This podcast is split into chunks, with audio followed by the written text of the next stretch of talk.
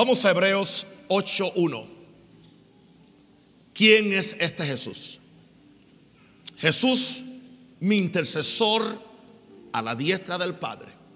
El Espíritu Santo me acaba de decir hace ratito que este mensaje va a bendecir tremendamente a muchos de ustedes que nunca han entendido, no se les ha predicado, uno de los ministerios más importantes de Jesucristo, sumo sacerdote, intercesor a la diestra del Padre.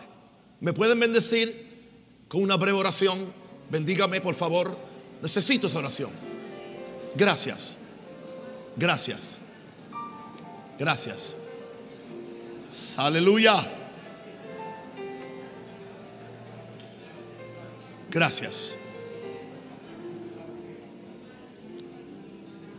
Hebreos 8.1.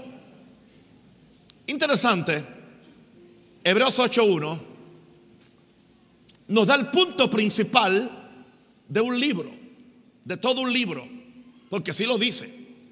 Dice, ahora bien, el punto principal de lo que venimos diciendo, ya el escritor había escrito siete capítulos, aunque antes la Biblia no estaba en capítulos, pero usando la división ahora que hay, habría escrito siete capítulos y cuando llega al octavo, las divisiones no son inspiradas, fueron puestas para ayudarnos a, a memorizar la Biblia o buscar los versos. Ahora bien, el punto principal de lo que venimos diciendo, el punto principal, es que tenemos tal sumo sacerdote, hablando de Jesús.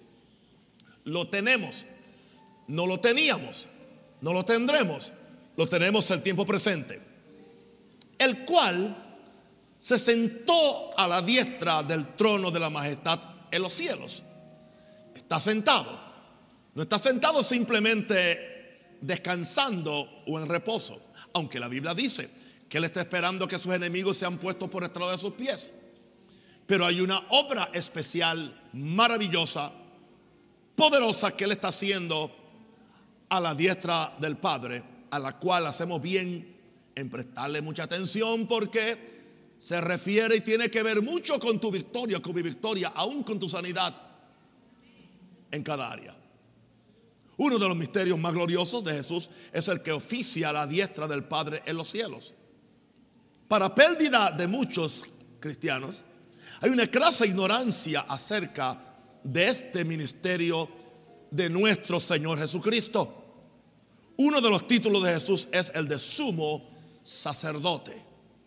El mismo que fue el Cordero de Dios del cual predicamos la semana pasada, que quita el pecado del mundo después que se ofreció a sí mismo como ofrenda por el pecado, ahora subió a los cielos, donde está sentado, a la diestra del Padre, para seguir haciendo intercesión por aquellos que recibieron su salvación. ¿Se dan cuenta que Jesús no descansa para bendecirte? Jesús no descansa. Dice que Él vive para bendecirte.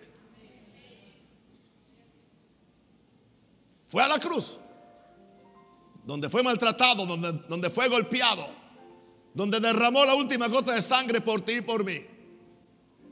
Fue a los infiernos tres días y tres noches. Y allí se levantó victorioso. ¿Para qué?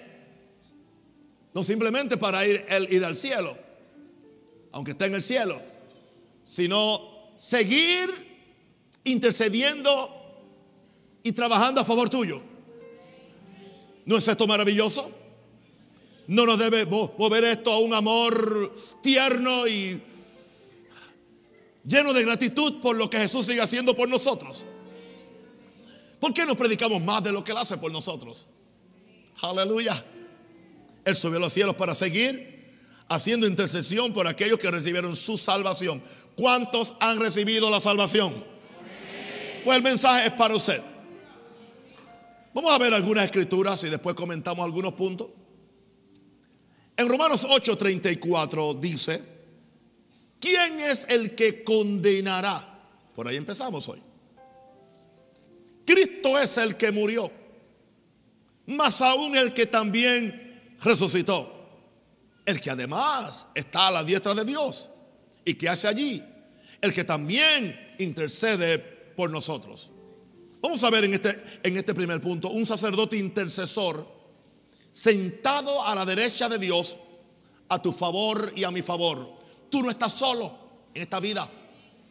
Tú no estás abandonado. Él no te salvó para dejarte en la primera curva. Él te salvó para bendecirte. Él te salvó para prosperarte, para sanarte y para completar la obra en ti. Y aquel que comenzó en vosotros la buena obra, la perfeccionará hasta el día de Jesucristo. Ten paciencia. Cada uno de nosotros estamos en diferentes niveles espirituales. Eso no indica que tú, tú no eres salvo. El hecho de que tengas algunas debilidades o algunas inclinaciones, aunque no son lo mejor, no indica que no eres salvo. Tú no has negado a Jesús. Tú no has blasfemado al Espíritu Santo. Hay áreas de debilidad en ti, en cada uno de, nosotros. Pero gloria a Dios que hay una provisión. Es uno de los ministerios más gloriosos. Porque mi salvación fue, fue en, un momento, momentánea. El perdón de mis pecados fue en un momento. Nací de nuevo en un momento. Pero entonces yo tengo toda una trayectoria donde yo necesito al Espíritu Santo. Y lo tengo. Pero necesito a alguien. A alguien que pasó por lo que yo he pasado. A alguien. ¿Por qué? En un sentido, el Espíritu Santo no puede hacer por mí lo que hace Jesús. Porque Él nunca se hizo hombre. Dios el Padre, Jehová Dios, no puede hacer por mí lo que hace. Él no sabe lo que es estar metido en un, cuerpo de carne. Él no sabe lo que es el tentado. Dios no, Dios Padre no sabe eso. Pero Jesús sí. Por eso es que es tan importante conocer a Jesús. Por eso es que sin Él no hay salvación, sin Él no hay victoria. Aquí nos habla ahora de un Cristo que murió y resucitó para favorecer la, la, la raza caída de Adán. Interesante que Romanos 8 empieza con una pregunta en el verso 34. ¿Quién es el que condenará? Porque hay mucha gente que se, se dedica, su trabajo es condenar, condenar, condenar, condenar. No salvan a nadie, no ayudan a nadie, no oran por nadie, no lo ofrendan a nadie, no socorren a nadie, pero son fariseos, son legalistas, y están dispuestos enseguida a extender el dedo para condenar a todo el que no cumple los requisitos de ellos, que no son los de Dios siempre. Con eso empieza una pregunta. Si Él no me condena, ¿quién me va a condenar? Así que no me interesa lo que alguien pueda hacer en contra mía. El pecado le daba autoridad, Satanás le daba autoridad para mantener a los hombres en temor y amedrentados por causa de la condenación y culpa del pecado. Pero cuando el pecado ha sido tratado por medio del arrepentimiento y por medio de la sangre, entonces el pecado perdió su aguijón, el pecado perdió su autoridad sobre mí. Yo no estoy hablando de una perfección sin pecado, donde, donde ya, no, no, no, no estamos hablando de eso. Pero estamos hablando de la posibilidad de tú entender tu justificación. Justificado pues por la fe, yo tengo paz para con Dios. Diga, tengo paz para con Dios. Nadie tendrá paz para con Dios a menos que entienda Romanos 5.1. Nadie tendrá paz. No importa lo que ore, no importa lo que ayune, no importa lo que pacte, no importa lo que ofrende, no tendrá paz hasta que entienda. Justificado pues por la fe tengo paz para con Dios por medio de mi Señor Jesucristo. Pero entonces ahora tengo un Jesús, aleluya, que me libró de la condenación, de la culpa del pecado, cuando derramó su sangre la culpa. Pero ¿qué sucede? Somos tan humanos que aún después de ser perdonados, nos seguimos recondenarnos por las mismas cosas. Satanás se especializa en traernos espejismos, flashbacks, espejismos de lo que hice, de lo que no hice, de lo que no logré, de, de, lo que hice. No, no sucede a todos. Hay gente que siempre vive en su vida pendiente al espejo retrovisor. Lo que pudo ser, lo que no sé, ¿por qué no lo hice? ¿Por qué no lo hice? ¿Por qué no me casé con aquella? ¿Por qué me casé con esta? ¿Por qué hice esto? ¿Por qué? Nada de eso viene al caso. Es un día nuevo. Es un día nuevo. Es un día de, de justificación. Si alguno está en Cristo, nueva criatura es. Ahora, como Jesús entiende nuestra fragilidad y nuestra debilidad humana, entonces Él se ha constituido no solamente en la ofrenda por el pecado, en el cordero por el pecado, sino en el sacerdote intercesor por los que nos hemos arrepentido. Eso indica ahora que la intercesión de Jesús a la dieta del Padre me asegura, escúchalo diablo, escúchalo legalista, escúchalo predicador eh, eh, eh, condenatorio la intercesión de Jesús me asegura que ningún hombre ni demonio me condene. Si yo me he arrepentido de mis pecados y la sangre me ha limpiado.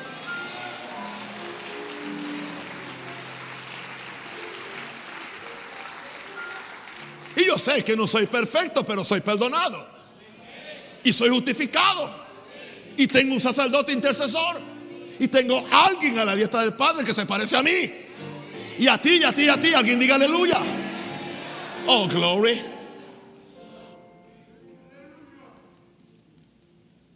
Wow. Tengo uno humano como yo orando por mí a la diestra del Padre 24-7, 24-7. 24 horas al día, las 7 días. Tengo un humano como yo. Dice, el que también resucitó. Póngame otra vez Romanos 8:34. El que también resucitó, el que además está a la diestra de, Dios, el que también intercede por nosotros. Tengo uno humano como yo que se parece a mí.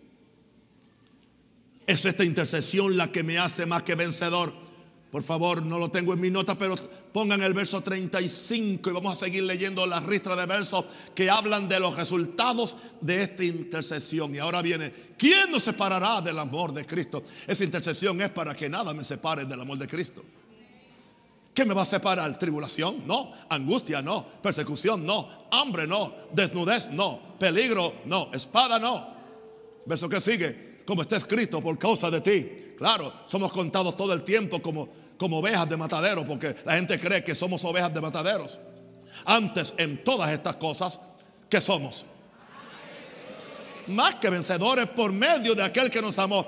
¿Cómo nos amó? Nos amó derramando su sangre en la cruz del Calvario. Nos amó levantándose de los muertos, pero me sigue amando, orando y bendiciéndome, intercediendo por mí cada día a la diestra del Padre.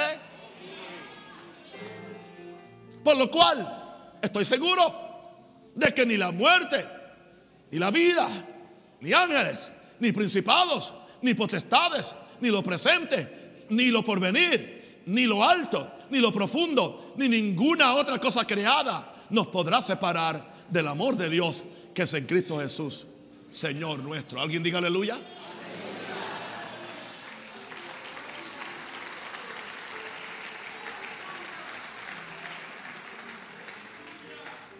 Si no tuviera tres puntos más, no fuéramos ya a la casa. Y ya usted tiene un mensaje. Y ya usted fue edificado.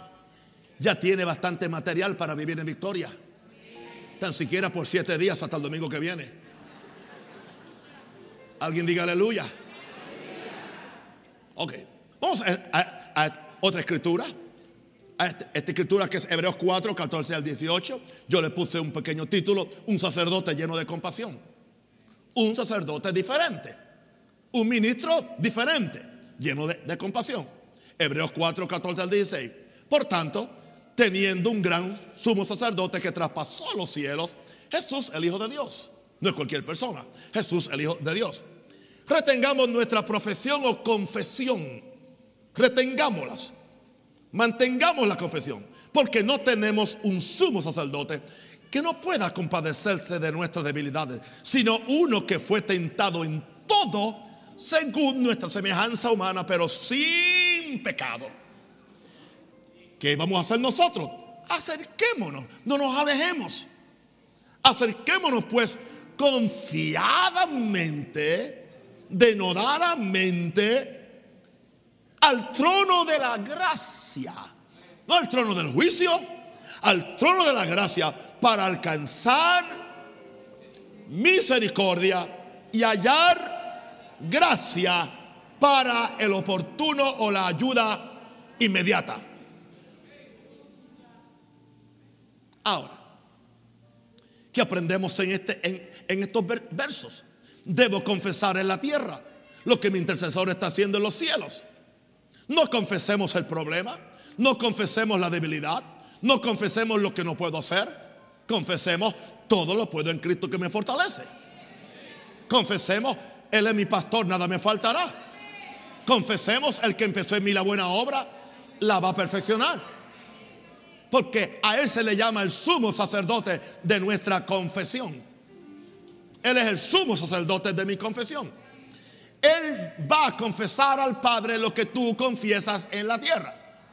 Hay un verso que dice eso, el que me confesare delante de los hombres, yo también le confesaré delante de mi Padre que está en los cielos. De ti depende mucho tu victoria y tu destino. Empieza a confesar lo que Él hizo por ti en la cruz. Empieza a confesar lo que, lo que, lo, las bendiciones que Él conquistó para ti al levantarse de, los muertos. Pero aún así, sigue confesando lo que Él está haciendo por ti hoy a la mano derecha del Padre. No me están oyendo, creo, o me están oyendo. Por eso dice, retengamos nuestra confesión o profesión. Mi Jesús en la tierra fue tentado. En toda área que los humanos somos tentados. Y Él no lo olvida. Él no tiene lapsos de, de memoria.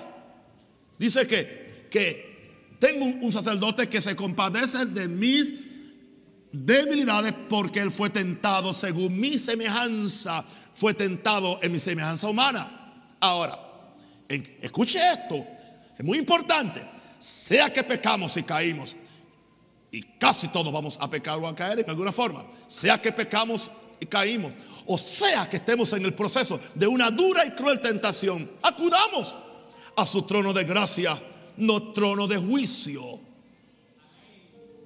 Claro, la razón por la cual muchos caen en el pecado y caen en, en, el abismo de pecado es porque no acudieron en el momento de la tentación a Él. No fueron sinceros.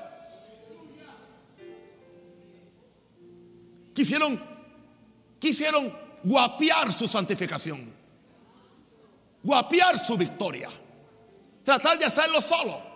En vez de simplemente acudir al trono de la gracia. Y decirle, estoy tentado. Ya aquí hubo una, lección sobre eh, cómo tú oras cuando estás siendo tentado. Poderosamente. Pero una de las cosas es, ven donde tu sacerdote intercesor, dile lo que te está pasando, dile cómo te sientes. Es más, no le vengas a Dios con cuento. Dile, me cae mal ese fulano. Yo quiero matarlo. Así mismo. No le mientas a Dios. Pero dame tu gracia. Dame tu ayuda. Dame tu bendición. Intercede por mí. Ora por mí.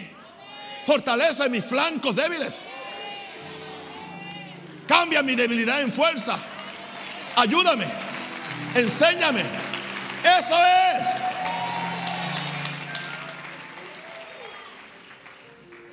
Pero si aún llegas a caer, no te vayas de la cruz. No te vayas del lugar de intercesión. Ven al altar, ven al trono de la gracia, no al trono de, juicio.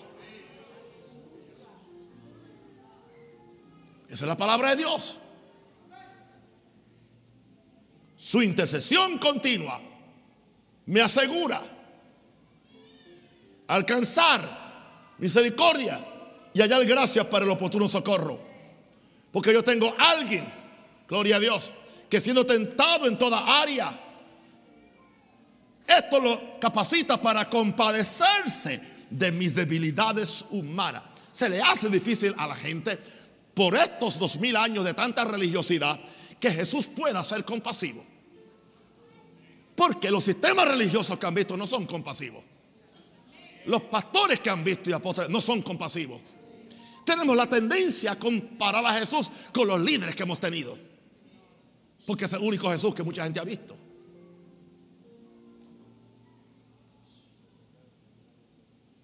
Vamos a sacarle, vamos a sacarle este evangelio todas esas telas de religión, de incredulidad, de condenación y todo aquello que ha dañado a la gente. Y vamos a permitir que el Espíritu Santo nos revele a Jesús como nuestro intercesor. Él entiende tu debilidad, Él entiende mi humanidad. Él fue tentado en todo, pero sin pecado. Por lo tanto, se compadece de ti. Aleluya. Y está orando por ti. Una pregunta, ¿no se compadeció de Pedro? Le dijo, estoy orando por ti para que tu fe no falte.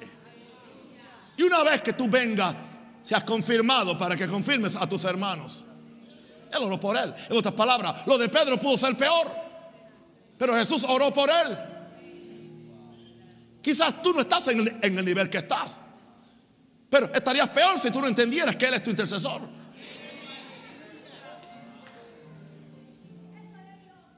Amén. Vamos a la tercera escritura. En Hebreos 7, 22 al 26. A, este, a, estos versos yo le puse un título. Un sacerdote fiador o garantía de un mejor pacto. Hebreos 7, 22 al 26. Por tanto Jesús.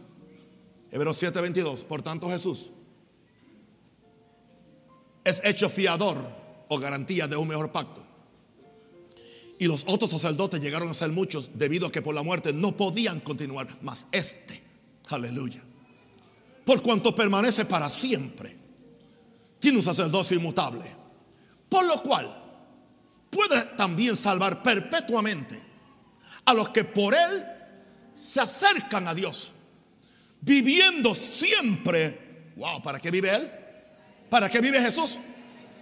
Para interceder por ellos no para castigarlos a ellos, no para enfermarlos a ellos, no para causarle accidentes a ellos, no para echarlos a ellos al infierno, viviendo siempre para interceder por ellos. Porque tal sumo sacerdote nos convenía, como es Él santo, inocente, sin mancha, apartado de los pecadores y hecho más sublime que los cielos. Veamos hoy en estos versos a Jesús como la garantía de un mejor pacto. Un pacto de justificación, un pacto de gracia y no un pacto de condenación. El primer, en el primer pacto había condenación. En el monte Sinaí había condenación. En el monte Sión hay justificación. Múdate de monte. ¿Me escuchaste? Múdate de monte. Múdate de, Múdate de Sinaí al monte Calvario. En el monte Calvario está la cruz de Jesús. Donde está tu salvación, tu perdón, tu justificación. No te quedes en el monte de los rayos y centellas. El que no hace esto, ¡pla! morirá. Muévete al monte de la bendición. Al monte donde Jesús quiere bendecirte. Amén. Veamos a Jesús como la, la garantía de un mejor pacto. Un pacto de justificación y no un pacto de condenación. Mira Jesús, su sacerdocio es inmutable, no cambia, porque tiene vida que eterna. Dile, tiene vida eterna. En el otro pacto los sacerdotes tenían que morir porque eran humanos y eran muchos, pero aquí es uno solo, pero no hacen falta más ninguno porque Él tiene vida eterna. Ahora, no es secreto. Y aquí es que, aquí es que se levantan doctrinas que turban a la gente. No es secreto que Jesús sí nos quiere salvar perpetuamente.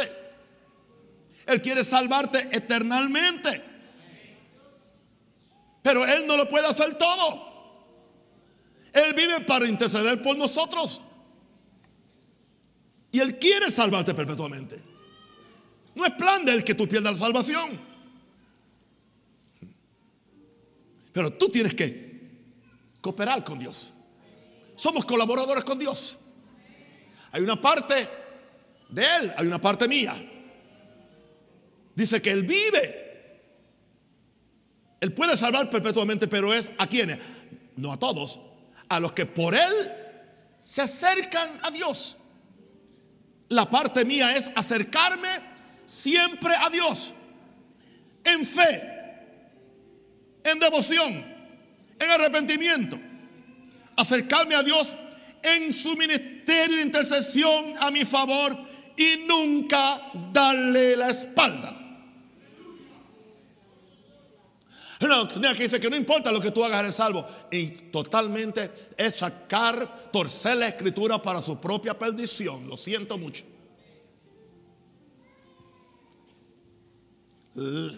Gracia sin ley equivale a libertinaje. Ley sin gracia equivale a legalismo. Ninguna de las dos cosas. La parte de mí acercarme siempre a Jesús en su ministerio de intercesión a mi favor y nunca darle la espalda, no importa lo débil que esté. Ahora, qué interesante, dice, dice, por lo cual puede también salvar perpetuamente a los que por él se acercan a Dios, viviendo siempre para interceder por ellos. Entonces, ahora hay algo que a mí me ministró sobre el verso 26. Qué glorioso es esto. Entienda esto. Nunca me había ministrado como anoche. Qué glorioso es esto. Que siendo un sacerdote santo, inocente, sin mancha, apartado de los pecadores. Número cinco, hecho más sublime que los cielos. Cinco cosas que hablan. Él es santo, inocente, sin mancha, apartado de los pecadores y hecho más sublime que los cielos. Y aún siendo así, esté disponible a seguir viviendo e intercediendo por los pecadores. En otras palabras, Él no se sube a una torre de marfil. Soy más santo que ellos. Yo no soy culpable, no es mi problema. Yo no tengo mancha y además yo estoy apartado de los pecadores. ¿Por qué voy a ensuciarme con ellos? Y de, todas formas, yo, yo estoy hecho más sublime que los cielos. Que se las entiendan como puedan ellos. Yo derramé mi sangre. Si no me quieren seguir, allá ellos. No, no, no, no, no. Él sigue disponible a seguir viviendo e intercediendo por ti y por mí.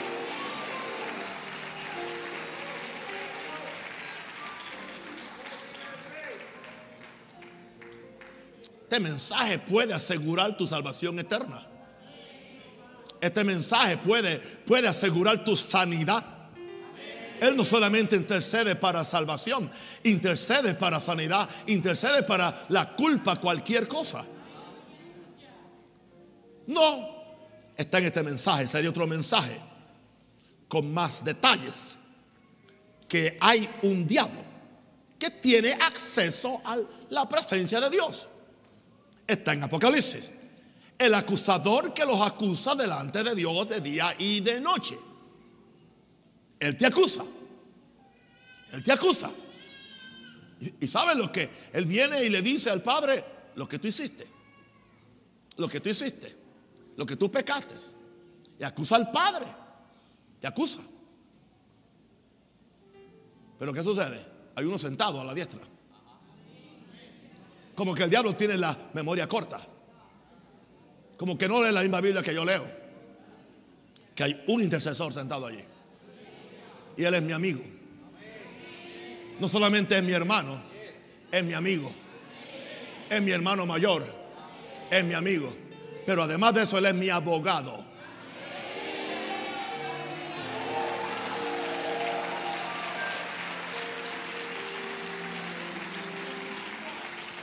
Mi abogado defensor. ¿Entiendes? ¿Sabe una cosa? Satanás viene y le dice al diablo, él hizo esto. Jesús dice, y yo hice esto. Él hizo aquello. Y yo hice esto, mira mis, mis pies. No, él hizo esto más grande. Mira mi costado.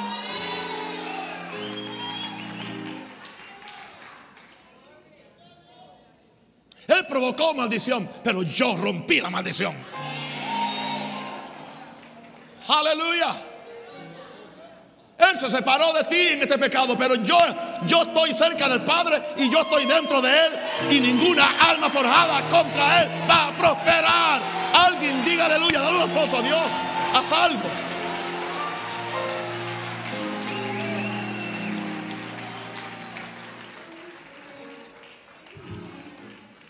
Si alguien se pierde en esta iglesia, es un tonto, es un insensato y lo hace porque le da la gana.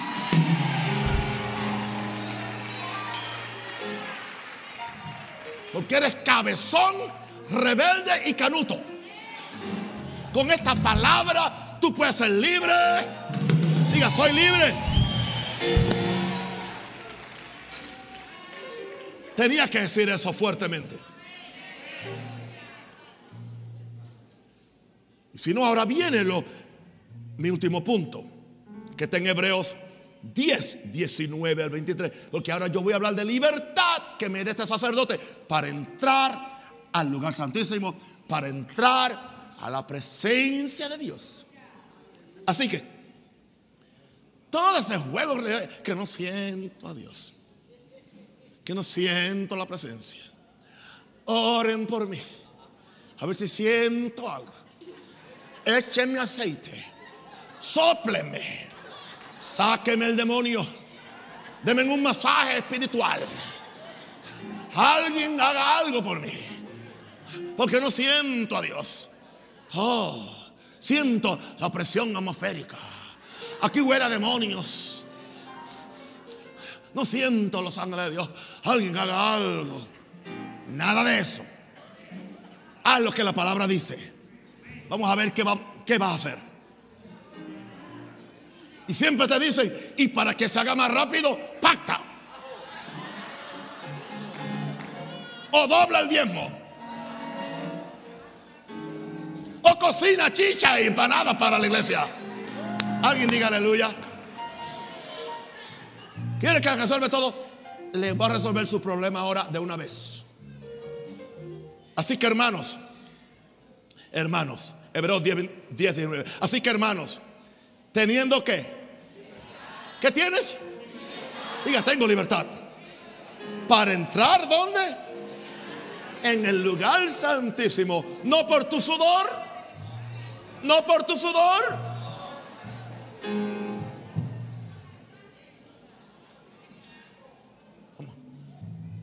Vamos a cantar una hora hasta que baje el poder y yo lo sienta. Hasta que yo sude la bendición. Tengo que sudar la bendición. Teniendo libertad para entrar en el lugar santísimo por la sangre. Ya Jesús sudó por ti sangre. ¿Por qué? Por el camino nuevo y vivo que Él nos abrió. Uh, uh, uh. ¿A través de qué? Del velo. ¿Esto es de qué? De su carne. Y teniendo un gran sumo sacerdote sobre la casa de Dios, acerquémonos con corazón que sincero, no puede haber hipocresía, en plena certidumbre de fe, purificados los corazones de mala conciencia y lavados los cuerpos con agua pura.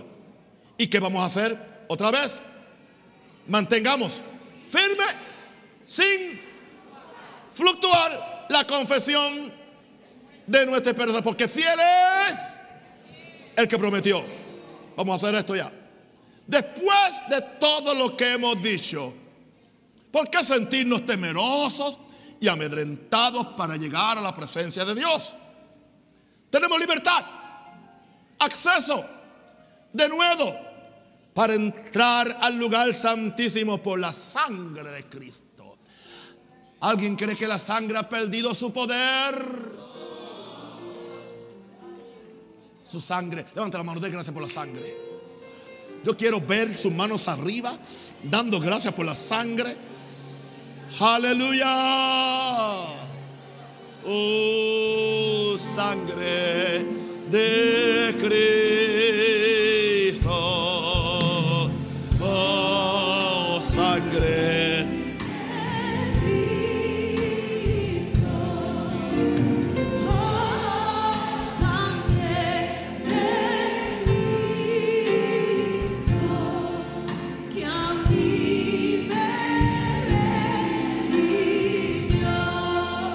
Diga conmigo, tengo acceso, tengo libertad, confianza para entrar a la presencia por la sangre de Cristo.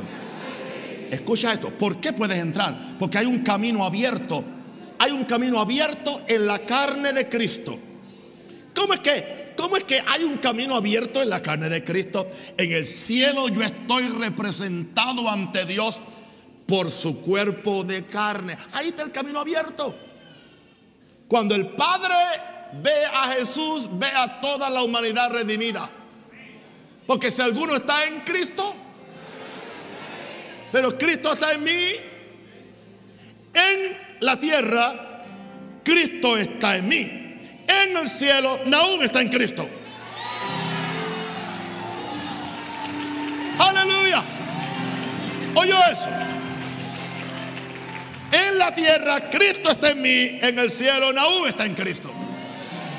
En su cuerpo de carne está el camino donde Dios me ve a mí, me perdona a mí, me redime a mí, me sana a mí, porque Jesús es mi intercesión continua.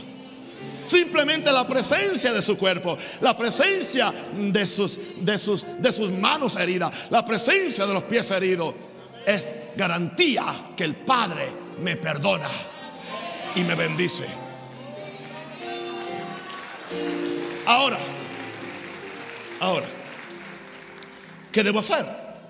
Debo acercarme con corazón que sincero. No seas hipócrita con Dios. No le digas a Dios, no le digas a Dios que no, que no te robaste esa gallina. Dile que te la robaste.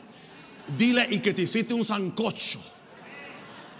Y que lo disfrutaste aunque era robada.